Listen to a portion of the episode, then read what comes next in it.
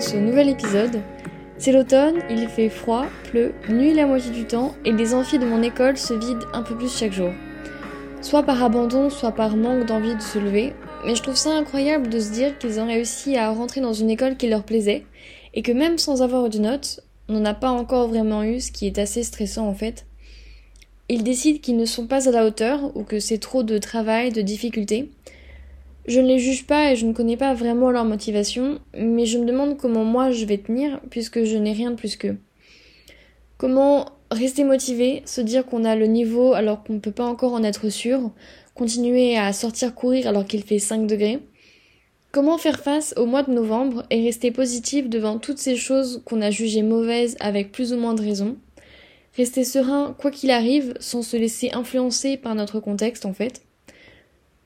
J'ai l'impression d'écrire spécialement pour moi, qui ai un peu de mal avec ça, le plus dur étant certainement d'en prendre conscience, de réaliser que nos journées sont teintées par le temps ou une ambiance générale et que ce n'est pas forcément notre faute. Tout d'abord, une des choses que je préfère dans ma semaine, c'est faire du sport, parce que je sais que je me sentirai bien après, que je dormirai tout de suite, que je me sentirai plus apaisée. Alors vous l'avez peut-être déjà entendu dans un des précédents épisodes, je me suis mise à la gym et j'aime particulièrement les barres asymétriques. Avec mon emploi du temps et les examens, les vacances et jours fériés, j'ai du mal à assister aux cours qui sont prévus en fin de journée. Ça va faire presque trois semaines que je n'ai pas pu y aller et un moyen de m'entraîner reste le pseudo-parc de street workout près de chez moi. Mais étant donné qu'il fait nuit à 18h, c'est tout de suite délicat. En plus de ce manque d'activité qui me plaît, et de l'espace relativement limité pour ça dans mon appartement, le mauvais temps me donne envie de cuisiner des plats réconfortants à base de féculents ou de fromage, chose à laquelle je résiste tant bien que mal, je pense que je crée une frustration qui, à plus ou moins long terme, ne me rendra pas service. D'autant plus que c'est littéralement la saison, le moment où j'aimais,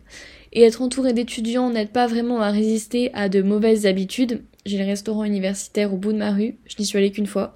C'est peut-être lié à l'odeur d'huile chaude le matin, qui devient presque agréable quand on repasse devant 4 heures plus tard, c'est effrayant. À ce propos, je me suis quand même demandé pourquoi on aime le gras? Pourquoi est-ce que j'ai tant de mal à y résister, en sachant que c'est une des choses qui me démotive le plus, de savoir que je me suis laissé aller plus que de raison, l'impression que je n'ai aucune volonté. Pourquoi est-ce que dès que j'ai faim, l'odeur de la friture m'intéresse alors qu'habituellement ce n'est pas le cas? Donc j'ai lu des articles qui disaient que le sucre provoquait une poussée de dopamine, la molécule du plaisir, et qu'associé au gras, ça provoquait une plus grande activité cérébrale que c'est principalement l'anticipation qui nous faisait avoir envie de choses comme des frites industrielles pas assez cuites, le tout pouvant être provoqué par des souvenirs raccrochés à un moment où j'ai mangé des frites et où j'ai trouvé ça agréable, où mon cerveau a eu droit à un surdosage de dopamine. Suite à ça, je me suis dit, je suis vraiment influençable.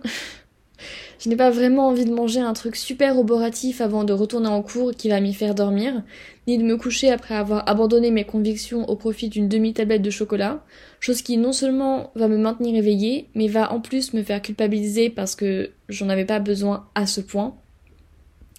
Cet évident contraste entre ma volonté et mes pulsions, qui attaquent ma motivation, parce qu'on finit éventuellement par se dire à quoi bon, m'a au moins ouvert les yeux sur une chose, je n'ai pas à être frustrée si je me dis non à une envie subite. Remarquable parce qu'on a faim que d'une seule chose, parce qu'on ne peut pas penser à quoi que ce soit d'autre. Mais il faut savoir pourquoi on le fait et si les raisons sont bonnes, parce qu'à l'inverse, c'est bien plus compliqué de se convaincre. On n'arrivera pas aussi facilement à se dire non si on a vraiment faim, si notre corps en a vraiment besoin. Si ce que m'apporte ces réconforts, c'est au final la dopamine, je pense que le meilleur moyen de ne pas se laisser aller, soumis à cet environnement qui pourrait nous pousser à démoraliser, c'est de trouver un bon moyen d'en obtenir. Donc j'ai lu d'autres articles disant qu'il fallait manger de la tyrosine, présente dans les œufs, viande, noix, épinards et plein d'autres, passer du temps à l'extérieur, méditer, écouter de la musique ou dormir, bref, choses qui me paraissent tout à fait faisables et que je faisais déjà, mais éventuellement pas assez, je sais que je ne dors pas assez, par exemple. Et il était aussi précisé que l'alcool, les drogues, le sucre augmentaient artificiellement la dopamine, comme on l'a vu, et donc que d'arrêter créait une sorte de manque de dopamine juste après. L'important étant, je cite, d'entraîner son cerveau à augmenter naturellement sa dopamine. J'en conclus que ça doit être fait un certain temps pour vraiment en ressentir les effets, pour ne pas s'arrêter au stade où on n'a pas encore atteint cet objectif d'augmentation naturelle, mais où le fait d'avoir réduit le sucre par exemple crée plus un mal-être qu'autre chose. Passé cette première partie, j'avais commencé avec plusieurs problèmes et je ne suis pas sûre que modifier certains aspects de mon alimentation ou de ma routine suffisent à eux seuls à les résoudre. Pour ce qui est de mon manque de motivation et ma procrastination, qui m'arrive souvent un peu par hasard, quand je ne m'y attends pas, que j'ai plein de choses à faire et peu de temps, et plutôt que de les faire méthodiquement dans l'ordre raisonnable que je me suis prévu, je fais tout pour faire autre chose. Et je sais que je me mets en retard, que je m'en voudrais, mais sur le moment j'ai l'impression d'être presque sans contrainte, comme si je pouvais y revenir trois heures plus tard et être encore plus efficace. Alors évidemment c'est faux. Je manquerai sûrement de précision, ça donne des capacités à court terme qu'on croit valables à tout moment, et qui en plus empêche d'être bon sur le long terme, puisqu'on n'aura pas cette activité mentale suscitée par l'adrénaline tout le temps, juste dans une situation de stress, sous pression. Étant visiblement incapable de prévenir ces épisodes de procrastination, et donc un peu de démotivation, puisque quand je suis vraiment motivée, j'ai hâte d'agir, je me suis questionnée quant à ce qui pouvait être négatif si je travaillais quand il fallait, et si je faisais dans les temps tout ce qu'il est prévu que je fasse, que je dois d'ailleurs souvent finir par prioriser drastiquement en enlevant les choses agréables que j'avais prévues en contrepartie des autres. Savoir en fait ce que j'essaye d'éviter quand je reporte à plus tard. Une majorité de ce que je reporte, c'est mes devoirs, et spécialement les matières dans lesquelles j'ai du mal, ce qui en fait d'autant plus un problème. C'est presque comme si je savais que ça allait être laborieux, prendre du temps, même si ça pouvait être d'autant plus bénéfique que j'ai plein de choses à comprendre, et donc pour éviter cette espèce de douleur, de peur de l'échec dans mes révisions, je pense que la seule solution face à ça est de justement se forcer à travailler, même si c'est pas spécialement agréable, pour bénéficier de la satisfaction d'avoir été productif, d'avoir fait les choses dans les temps et pour de bonnes raisons. Au fur et à mesure, on déconstruit l'idée que ça va être difficile et frustrant, si au final on sait qu'on va être content. Cela dit, c'est déjà un peu le cas, on le remarque quand on travaille, on sait qu'on va se sentir bien après, mais on ne le fait pas plus pour autant, on laisse l'idée sur un piédestal tant que ce n'est pas devenu assez commun, journalier, habituel. Ce qu'on cherche à protéger plus que d'éviter, c'est peut-être juste notre amour-propre, qui est un peu mis en branle quand on se retrouve à devoir faire quelque chose qu'on est censé savoir faire, qu'on doit avoir acquis,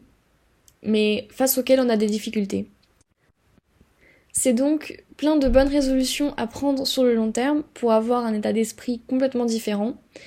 c'est même pas tellement des choses compliquées, il suffit d'arriver à se forcer à en faire un peu tous les jours, et je le vois dans ce que je fais. Si je reprends l'exemple de la course, il fait froid, mais quand c'est devenu une habitude de le faire régulièrement, on le fait beaucoup plus facilement et en se posant beaucoup moins de questions. J'essaie de garder cette idée-là en tête puisque c'est ma vraie preuve que ça peut marcher pour moi. J'ai détesté ça au collège, j'avais l'impression de ne pas avoir de cardio, mais je me suis accrochée et même quand les conditions ne sont pas idéales, je garde l'envie de le faire et ça m'aide immanquablement à être meilleure ensuite, puisque je sais maintenant que je suis capable de sortir courir même quand il fait froid, que j'ai la volonté, et que je suis assez motivée par l'idée que je l'ai déjà fait pour pouvoir soustraire à cette partie de moi qui ne m'estime pas assez forte. Merci d'avoir écouté cet épisode, j'espère qu'il vous aura intéressé et qu'il vous aidera peut-être à comprendre et contourner des réflexes qui nous empêchent de nous confronter aux petites épreuves qu'on rencontre tous les jours et qui peuvent nous faire nous sentir comme si on n'était pas assez bien, comme si on ne pouvait pas y arriver, alors qu'il ne nous manque peut-être que du travail et de l'obstination. Bonne journée